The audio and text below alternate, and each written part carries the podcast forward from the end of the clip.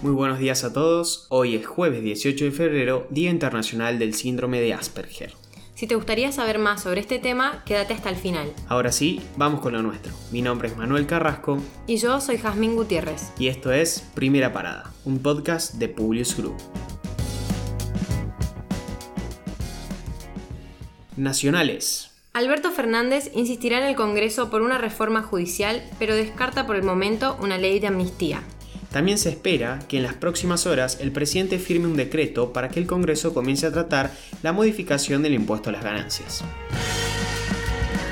Gerardo Morales advirtió que un indulto presidencial a Milagro Sala no tendría efectos sobre las condenas de Jujuy. El gobernador argumenta que esto solo la libraría de los delitos federales y no por los que ha sido condenada en la provincia Jujuy.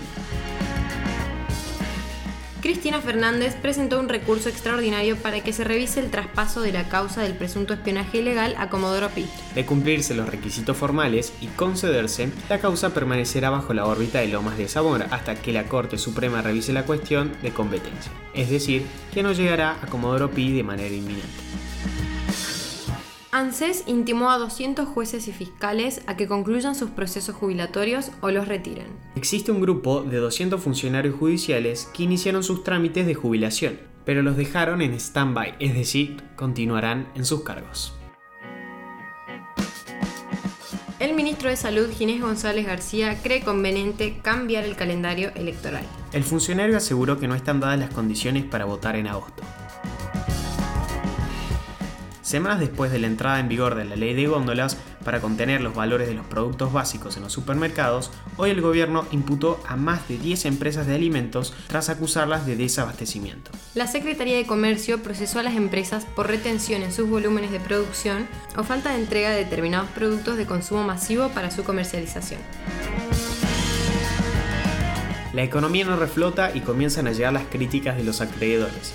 Los tenedores de deuda privados de Argentina, agrupados en el grupo Ad Hoc, que reúne fondos de inversión como BlackRock, T-Road o Amundi, han criticado las malas elecciones del gobierno de Alberto Fernández tras el acuerdo de reestructuración de la deuda externa, las cuales están socavando las posibilidades de una recuperación sostenible.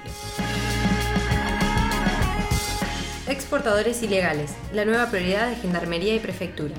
El día de ayer incautaron 11 toneladas de granos de soja de chacareros locales que esperaban embarcarse en un puerto natural sin el aval aduanero. Internacionales. Ciberterrorismo. Corea del Sur acusa un intento de hack por parte de los norcoreanos con el fin de obtener información de la vacuna Pfizer acusación que se suma a la efectuada por Estados Unidos a tres ciberespías norcoreanos, en este caso por robar más de 1.300 millones de dólares de bancos y empresas.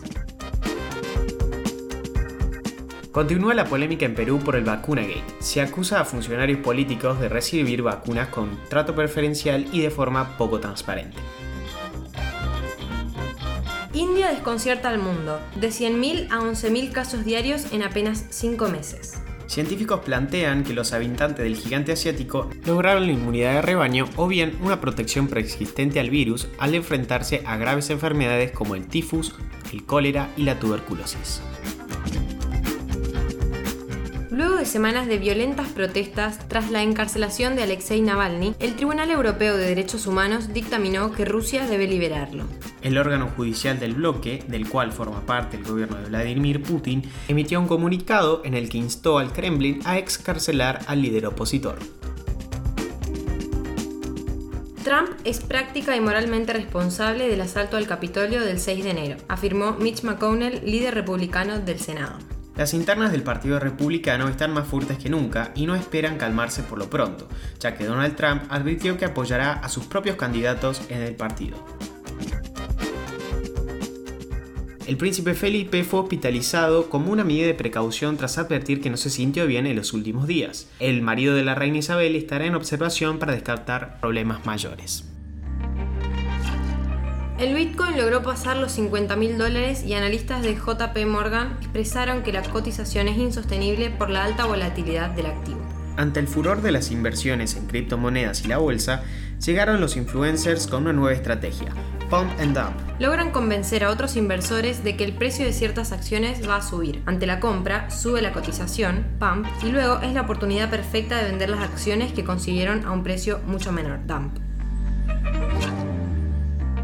Perseverance, un robot de la NASA que explorará Marte en busca de señales de vida. Primero deberá sobrevivir su paso por la atmósfera para luego aterrizar en el planeta vecino. Tiene el tamaño de un auto y pesa cerca de una tonelada.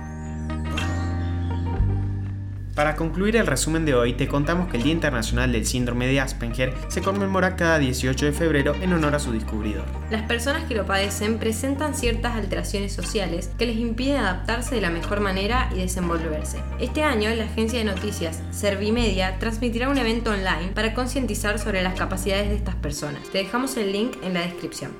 Y con esto nos despedimos. Gracias por escucharnos. Esperamos tus sugerencias en nuestro Instagram, publius.com.ar o en nuestro Twitter, publius-group. Los esperamos mañana en el próximo episodio de Primera Parada. Que tengan un muy buen día.